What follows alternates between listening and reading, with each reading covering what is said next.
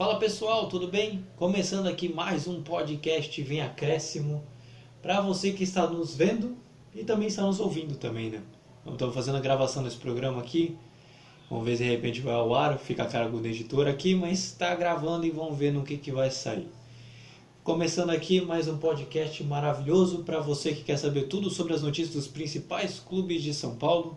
Estou aqui com a dupla Tico e Teco dos comentários que vai trazer o resumo do programa para que você possa saber o que a gente vai tratar. Sou Luiz Felipe, jornalista e apresentador, e vou trazer aqui o Vitor Oliveira e o Vinícius Souza. Fala Vini, como é que você está? Tudo bem? O que, que você vai comentar hoje? O que, que você traz de Corinthians e Santos aí, o nosso setorista?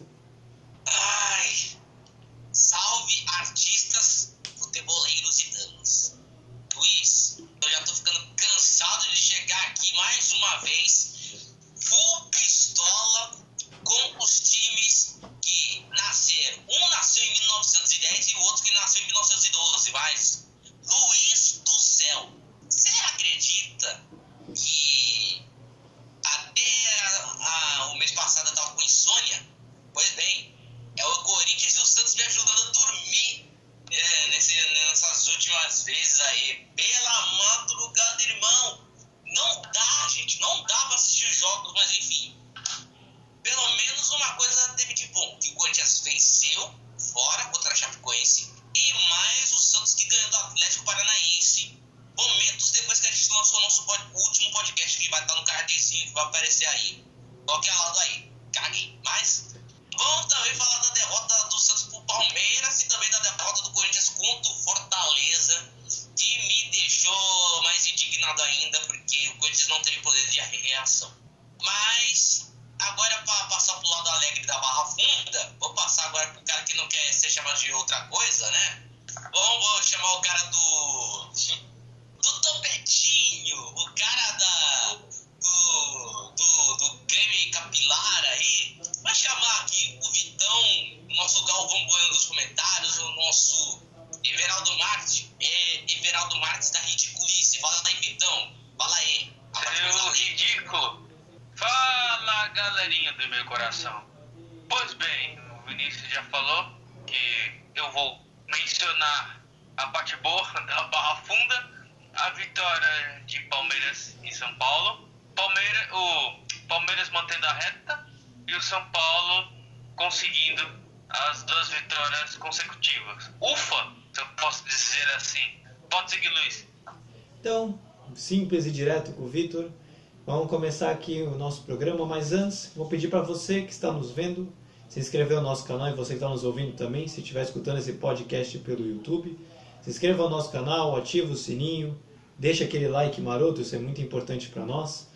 É, comente se você gostou, dê mais assuntos para nós, uma projeção de vídeo, entre todas essas coisas.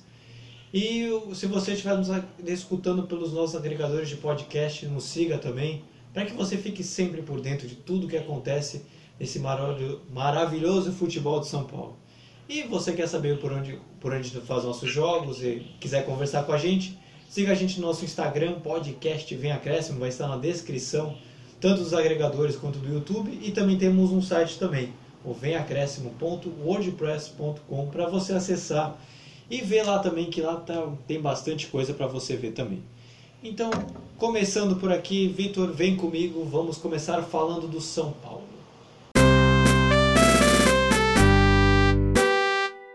La- eh, el proceso, proceso, boa noite.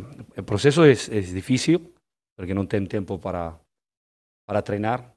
Eh, muitas vezes devemos criar situações novas durante o jogo. Eh, mas o elenco dá a mim confiança para, para, para tentar e acreditar em eles. Eh, temos jogadores que, que podem voltar grandes jogadores. Eu hoje sou muito contente pela estreia de Marquinhos. Acredito que Thales jogou um grande jogo. É, e tudo é mais fácil com a vitória. É assim simples. Acredito que que o time jogou realmente eh, com uma grande identidade. Talvez faltou faltou finalização, mas acreditamos sempre em nosso trabalho. Então você já escutou aqui o técnico Crespo a respeito do último jogo do São Paulo nesse fim de semana. Vitor, temos bastante coisa para falar e finalmente falar, voltar a falar coisas positivas do São Paulo. Então, como é que foi a semana tricolor aqui do Morumbi? Começando, no geral, foi uma partida consistente do São Paulo, muito boa. Foi bem diferente do que vinha apresentando nos últimos jogos. O Internacional, sem a presença de dois pilares, como Cuesta, Vitor e Edenilson, sentiu a falta deles na hora de atacar e de se defender. Houve muitos erros de passe, falta de entrosamento entre os jogadores do Inter. Basicamente, o meio de campo era formado por garotos. E o São Paulo, com isso, foi se aproveitando.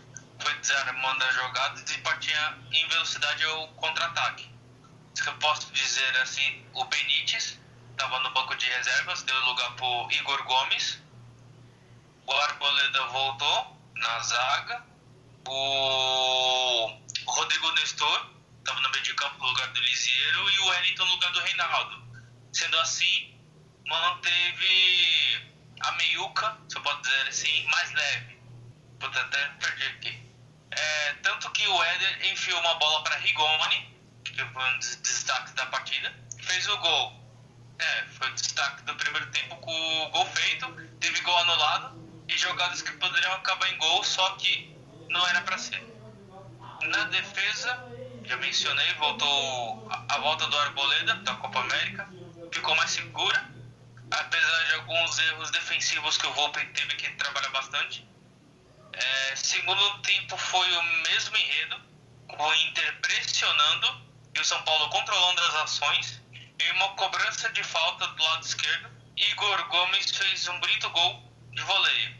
Aí depois disso ficou tudo mais sossegado, digamos assim. Dali até o final do jogo. O São Paulo foi controlando as ações. Não deu muitas chances pro Inter. E o São Paulo teve mais perto do terceiro gol do que o Inter de descontar o placar. Resumindo, ufa, a vitória veio. Agora pensar nos próximos jogos. Pulando de quarta para sábado à noite, 7 horas. No Morumbi, gelado, São Paulo 1x0 no, no Bahia. Foi um jogo truncado de duas equipes que tramavam bem a bola, só no último passe que pecavam. É, no primeiro tempo, o Bahia chegava com mais perigo do que, do que o São Paulo. Diego Costa falhou, e o Bahia quase abriu o placar, mas ele se redimiu e salvou o lance em cima da linha. São Paulo, com Pablo e Vitor Bueno no ataque, não surtiu muito efeito durante a partida e no final da primeira parte. Tarciano jogou uma bomba no travessão e o 0 a 0 encerrou a primeira etapa. Ou seja, o Bahia no primeiro tempo foi mais perigoso do que o São Paulo, mesmo com o São Paulo com a posse de bola, o Bahia foi mais incisivo. No segundo tempo, São Paulo melhorou em relação ao primeiro, óbvio, né? Ficou com mais posse de bola, atacava e, e geralmente pegava o rebote das jogadas. É aquele ditado: água mole pedra dura, tanto bate até que fura. Apesar do Bahia ter alguns contra-ataques, pecava no último passe ou algum, algum jogador de São Paulo interceptava. Galeano perdeu um gol incrível aos 35 do segundo tempo, mas não fez tanta falta, porque logo após o lance, contra-ataque do São Paulo puxado por Marquinhos, que estreou pelos profissionais, chutou, o goleiro deu rebote, passou para o Reinaldo, que fez um cruzamento primoroso, e o Liseiro infiltrando na pequena área para estufar o fundo da rede aos 46 do segundo tempo. Depois disso, foi segurar a segunda vitória consecutiva. Ou seja, nessas duas partidas, haja emoção. Sem falar dessa última. Conseguiram duas vitórias consecutivas. Parabéns. Não, Vitor, é justamente sobre isso que eu queria comentar com você, sobre essa sequência do São Paulo. A gente comentou nos outros podcasts, se você está escutando pelo YouTube ou os agregadores, acesse nossos últimos podcasts falando do São Paulo. A gente comentava que o São Paulo precisava vencer para retomar confiança, para sair dessa situação que estava e todas essas coisas, e não conseguiu só uma vitória essa semana, como duas, nos dois jogos que teve. Então, isso significa muito, né? E qual é o peso que você acha que essas vitórias podem ter para o andamento, não para a temporada, assim? Porque a gente estava falando muito de vencer, e venceu duas agora. E aí? É, na falta de uma, já veio duas em seguida. Um pacote, né, que todo mundo da torcida do São Paulo tava prevendo, tava sonhando. Resgata confiança, Luiz, pra sequência. É aquilo, quando as coisas não dão certo, é só crítica, muita pressão. Ainda mais se aproximando da Libertadores. E o São Paulo conseguiu essas duas vitórias, foi merecido, foi mais intenso Agora é se preparar para a partida de amanhã. Estamos gravando na segunda-feira, pessoal que está nos ouvindo. Então o jogo de São Paulo é amanhã contra o Racing. E é isso, basicamente. É, é uma subida. Sim, sim. Eu queria até falar com você, por exemplo, a gente estava falando do passado do São Paulo, então. Ah, quando a vitória vem, agora que chegou, a gente tava, comentou muito. Mas agora para o futuro, e você já citou o jogo da Libertadores, é justamente sobre isso que eu queria saber.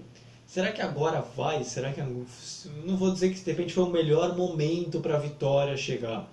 Mas assim, essa semana foi muito boa e pode ser talvez um ponto primordial para uma retomada no brasileiro e até mesmo para um bom andamento na Libertadores. Porque uma vitória já seria importante, agora duas seguidas, já sabendo que vai enfrentar o Racing, e aí? Que, quanto talvez isso pode pesar para o resto da temporada? É, pelo resto, vixe, tem, muita, tem muito caminho para ir. Mas assim, começando assim a análise, foi ver na hora certa essas duas vitórias. Porque eu, eu duvido, assim, como ex-jogador, se eu posso dizer assim, jogar bola na praia tudo, é, uma, duas vitórias consecutivas eleva muita moral. E chegando numa fase decisiva como a da Libertadores é muito importante. Mesmo, mesmo com os desfalques.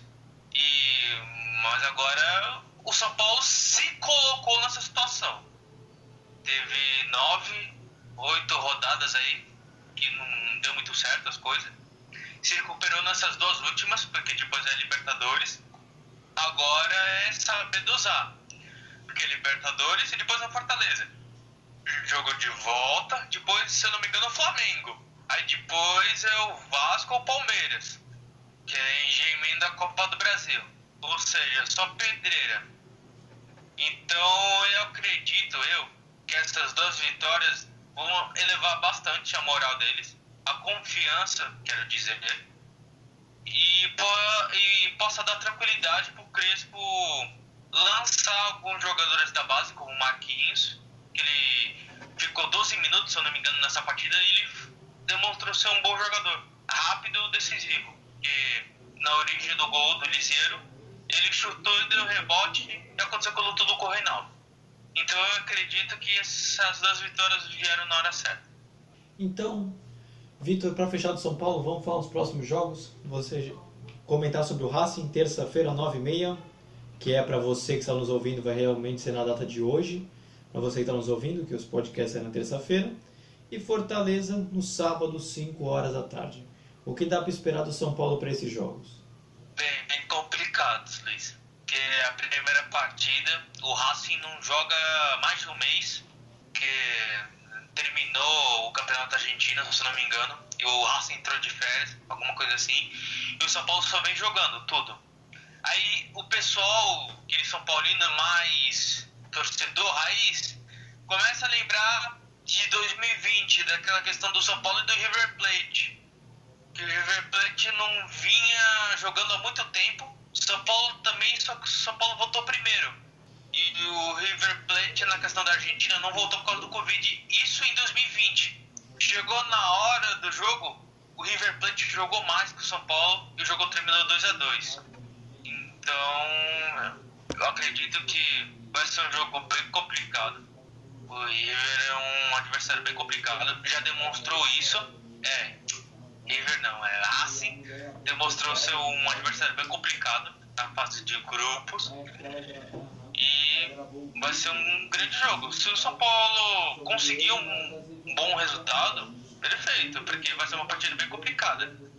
Jogo seguinte contra o Fortaleza também vai ser um jogo bem. Porque o Fortaleza vem muito bem nesse Campeonato Brasileiro, nesse começo.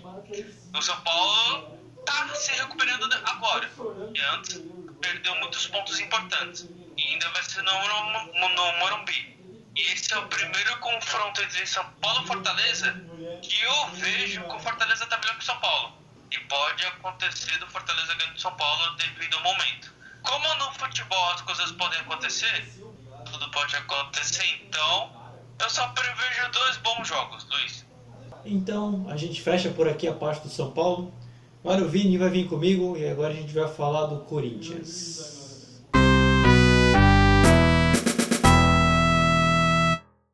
É, concordo que o time sofreu.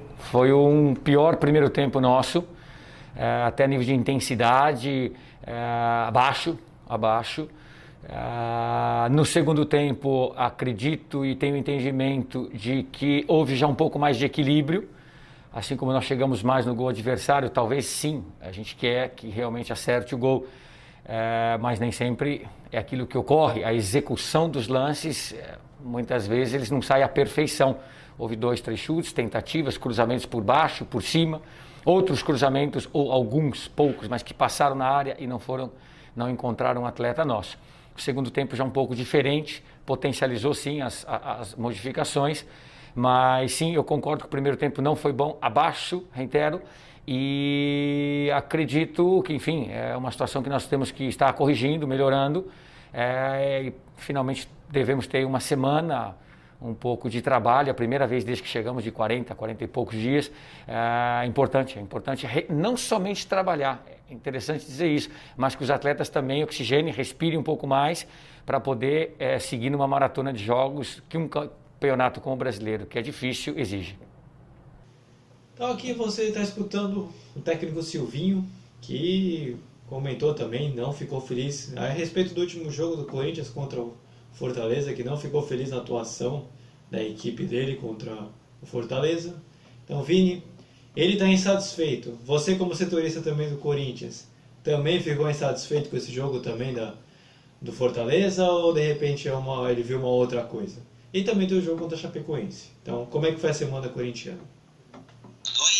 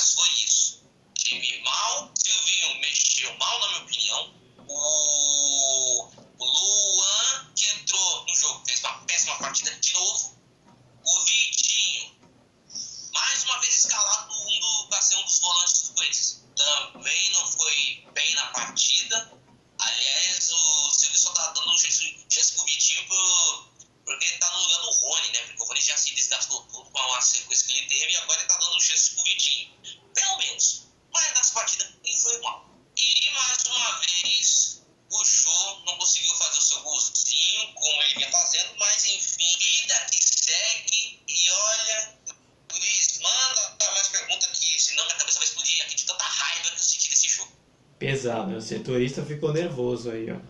É, não, eu queria. Eu justamente queria talvez apaziguar um pouco, talvez, a sua raiva. Porque eu queria comentar justamente com você que apesar do Corinthians estar nesses trancos e barrancos que você comenta, aparentemente o, o Corinthians ele sempre soube jogar pelo resultado. Então, como o resultado no fundo que importa para o Campeonato Brasileiro, eu acho que o Corinthians não vai acabar sofrendo aquele que todo mundo estava falando que era um possível rebaixamento do time corintiano. Eu acho que isso de certa forma dá um alento ao torcedor, né? Porque tem times que estão muito mal. Você pode estar a própria Chape que ganhou, Juventude, o América, o Grêmio se não se recuperar para ficar esperto, o Esporte dentre outros aí que você pode citar. Então o Corinthians vai escapar dessa leva, se também não piorar muito. Por hora, a gente acredita. Queria saber de você se de repente o Corinthians pode talvez seguir uma linha uma sul-americana, talvez. Esse vai ser a média do campeonato do Corinthians, ele meio de tabela para uma sula. Será que dá para chegar numa Libertadores? E aí? time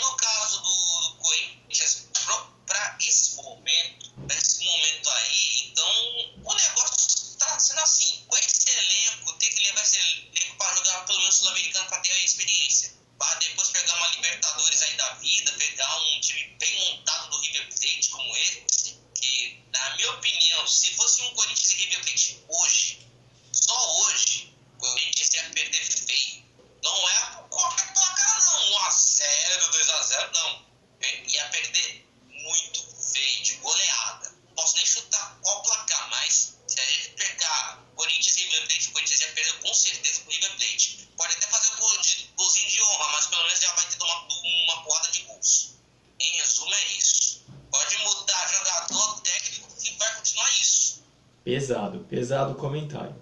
Mas é aqui, vem justamente é algo que eu queria falar sobre sequência. Né? O Corinthians é o único paulista que não tem, realmente paulista mesmo, né? se você for contar até o próprio Bragantino, que não tem mais campeonato além do brasileiro, tá só no Campeonato Brasileiro. Então pode ser um mês positivo para o Corinthians, já que vai começar a ter outros campeonatos e o Corinthians vai ficar só no brasileiro. Então pode ser a chance do Corinthians buscar melhores resultados, já que muitos times vão começar a se dividir em Copa do Brasil, Sul-Americana, Libertadores e essas coisas?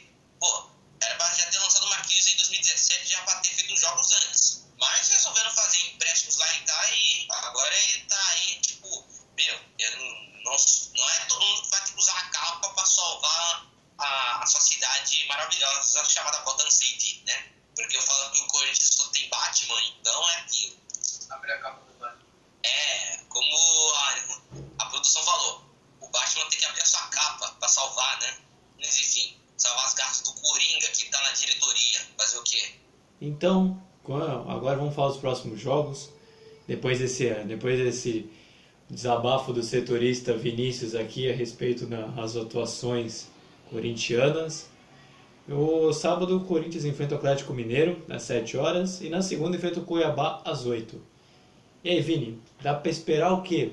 Dá para esperar pelo menos uma vitória? Ô, Luiz,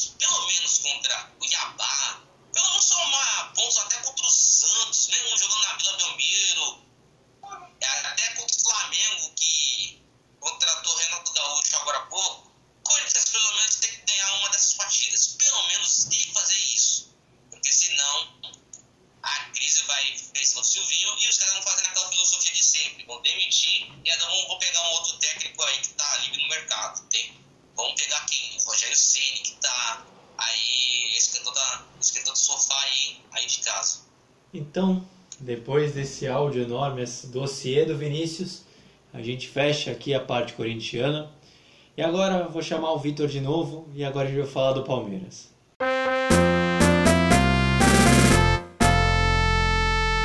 Um, sim, o, nós sabemos que cada jogo tem uma história um, e sempre que o, a primeira parte, que foi neste caso, uh, conseguimos superar-nos ao adversário, é mais fácil depois de, de, gerir. Mas os jogos nunca estão resolvidos, viu-se hoje uh, que até ao fim, até o último minuto, temos que nos manter focados, concentrados uh, e, saber os, e saber jogar com os ritmos do jogo.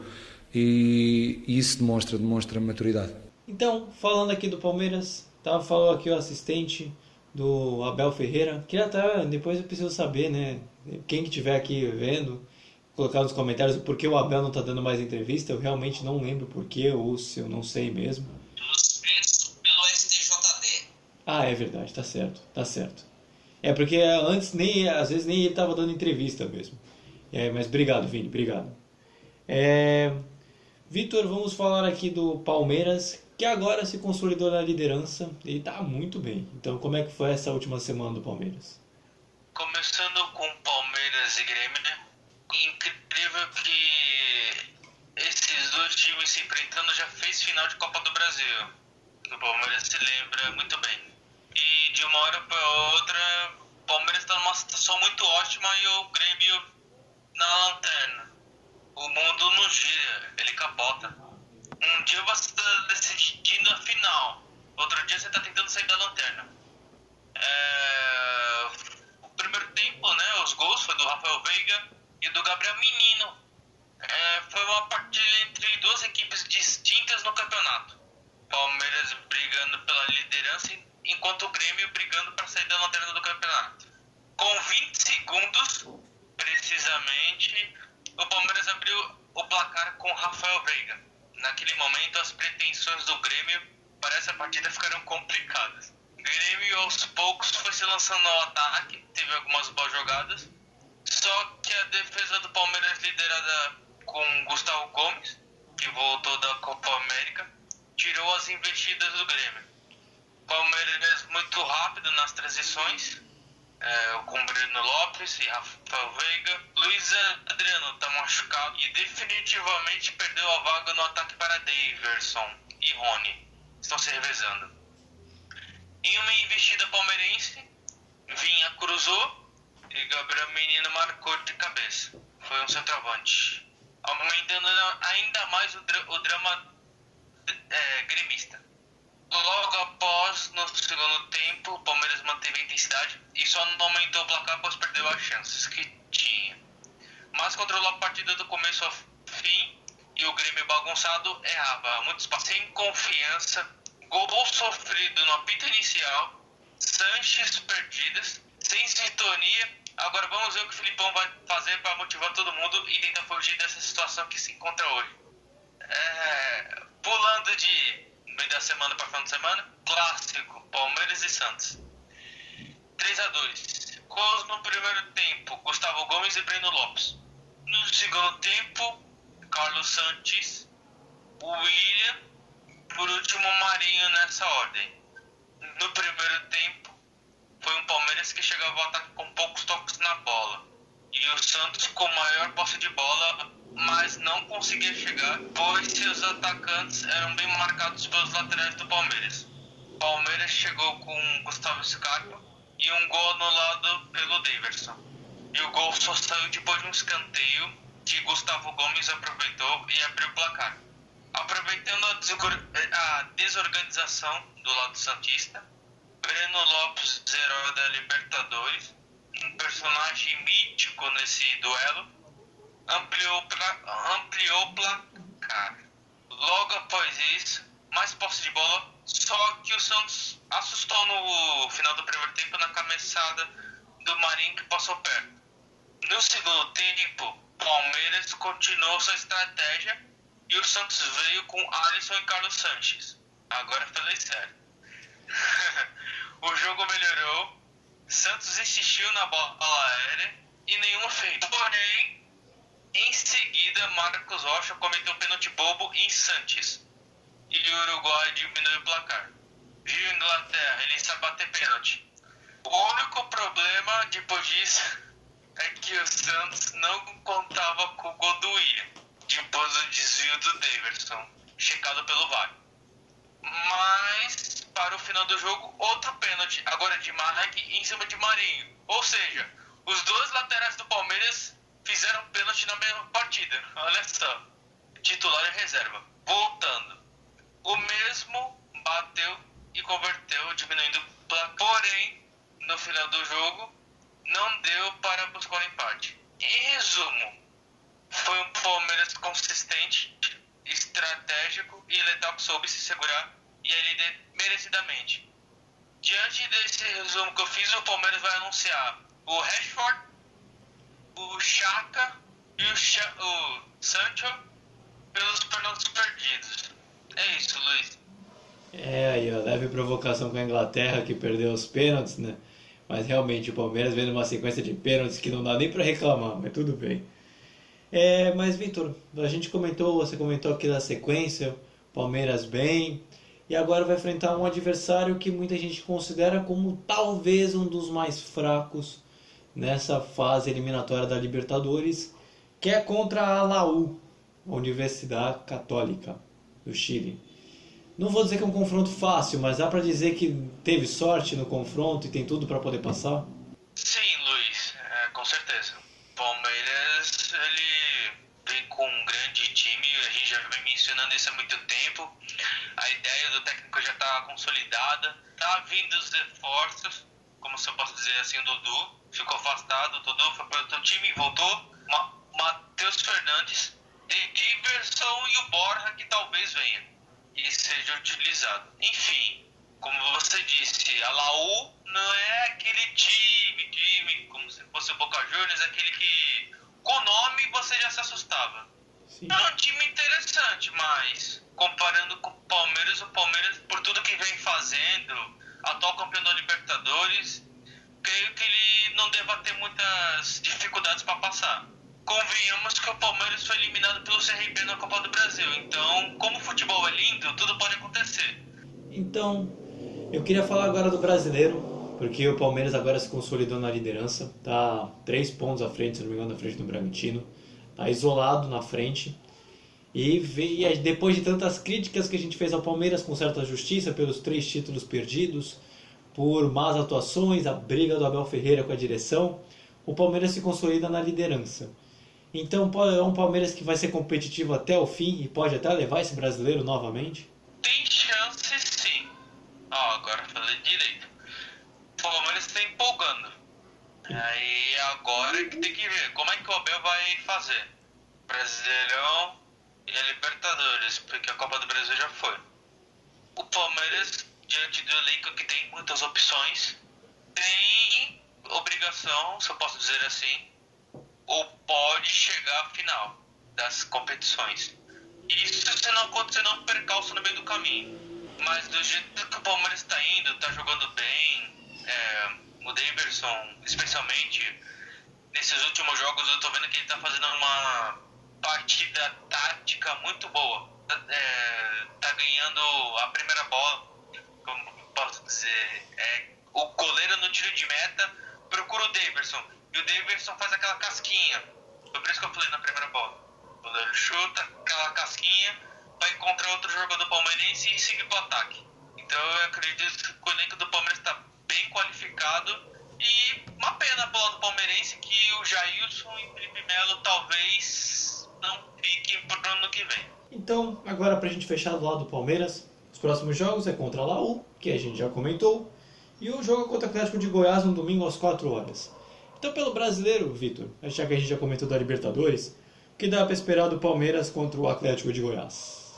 Outro jogo difícil, mas o Palmeiras ele não dá brecha para outros times ganharem. O Palmeiras sempre está sendo consistente e fazendo belos placares. Mas o Atlético Goianiense dá para ver nesses últimos meses que tá dando trabalho. Barroquismo tá dando certo. É, você estudou, né? Você estudou literatura, aquele período barroco. Exatamente. Tá dando, acho que tá sendo muito certo nessa época. É, estilo de arte também. Eita, tem um monte. Barroco é muito então, função, eu né? acredito que Exatamente como você disse, vai ser um jogo muito complicado, mas eu acho que o Palmeiras ele não deva decepcionar seu torcedor. E eu acho que já vou até cravando pro Palmeirense, vai ser uma semana muito boa para vocês.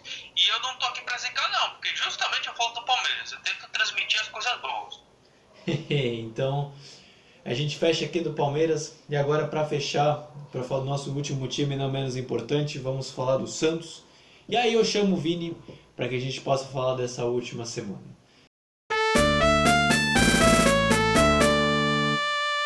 Atribuo a isso. Acho que o Felipe, o Felipe Jonathan ele não tem nada definitivo. Já falei mais de uma vez que é um grande jogador, um jogador muito técnico, jogador de seleção olímpica, que tinha interesse de outros clubes, do Felipe Jonathan, inclusive. Foi público isso. É um jogador que a gente conta muito com ele. E o Moraes, achei que o Moraes tinha que dar a sequência daquilo que ele tinha apresentado nos dois jogos que ele jogou, que ele jogou contra o América e que ele, como ele se comportou contra o Atlético Paranaense. É, das mudanças do setor defensivo, mexer no time, num time que está buscando entrosamento.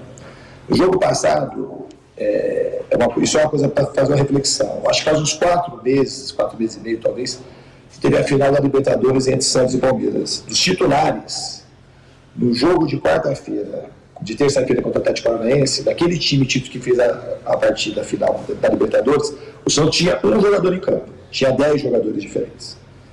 Então, assim, a manutenção do time, de você ter time, um time que se conhece, que vai jogando junto, é lógico que isso faz diferença. Então, gente, assim, não pode ter muita mudança. A gente tem que ter, quanto mais, menos a gente mexer no time, e eu falo da questão do elenco também, o time vai encorpar mais, vai conhecer. E agora, para fechar falando do Santos, Vini, o Santos não teve uma semana tão positiva, foi mais ou menos, dá para dizer assim. Mas o que, que dá para dizer dessa semana Santista? Luiz,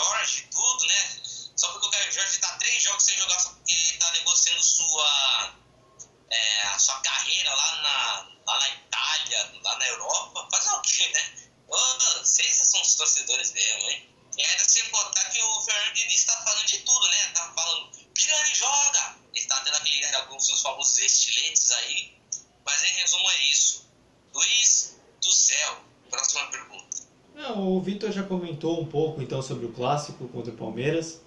É... Eu queria falar com você por causa que o, Santos está numa sequência de jogos bem pesados assim, né? Essa a gente vai até comentar na próxima semana, quando chegar nos próximos jogos, para comentar por último, que é contra o Independente o Bragantino. Já teve essa semana passada que pegou o Atlético do Paraná, que é o terceiro, o Palmeiras é o líder. Aí o Santos não vem numa sequência muito fácil. Então o que, que dá para dizer assim? Tipo, dá para o Santos conseguir bons resultados, apesar dessa sequência dura de jogos? É, a sequência do Santos aí foi uma das piores sequências que, o, que qualquer Santista poderia pegar. Ah, é, pá. Bom, contra o Independiente é aquela famosa, aquele, aquele famoso, aquela famosa frase. Quando o inimigo é traiçoeiro, quando o inimigo é traiçoeiro com a gente, ele resolve aparecer na nossa frente no momento que a gente não queria. É o seguinte, quanto Independente, o Santos tem uma certa preocupação né, por ser time argentino, né? Porque os árbitros dos sul-americanos jogam a favor da Argentina, então o negócio mesmo é ir pra cima desses caras sem ter responsabilidade por nada, né? Mas é aquilo. Como, independ... como o Vitor já havia dito, assim como o Haas e o Independiente também está de férias no Campeonato Argentino. Eles ultimamente não têm é, é, jogado alguma partida no Campeonato Nacional. Mas é um ponto positivo para o Santos que o Santos já vinha numa sequência e vai pegar o Independiente que está numa. que está saindo do sofá agora, digamos assim. Mas agora o outro jogo será contra o Bragantino. Ih, rapaz, o Santos também tem um certo. Um, uma certa preocupação com o Bragantino, mas é aquilo. É ir pra cima do, do Bragantino, porque agora o bagulho é, é dose, hein? É dose, porque o Bragantino é um dos líderes do campeonato, quer dizer, quase líder, né? Porque está em segundo, né? Mas fazer o quê? Vai para cima deles, então é aquilo. Salve-se quem puder, né, equipe Santista. É. Não, eu queria até comentar com você, você até citou as vendas dos jogadores, tudo. Eu queria justamente saber disso, né? O Santos, por hora, está em três campeonatos. É a Sul-Americana, a Copa do Brasil e o Brasileiro. O brasileiro vai até o final da temporada, então não tem como ser eliminado e vai ficar né, independente do que acontecer. Copa do Brasil e Sul-Americana, o Santos é. Na Copa do Brasil tem um confronto é relativamente tranquilo, mas na Sul-Americana vai pegar um independente que é chato. E já vai ter seu confronto decisivo logo na terça-feira.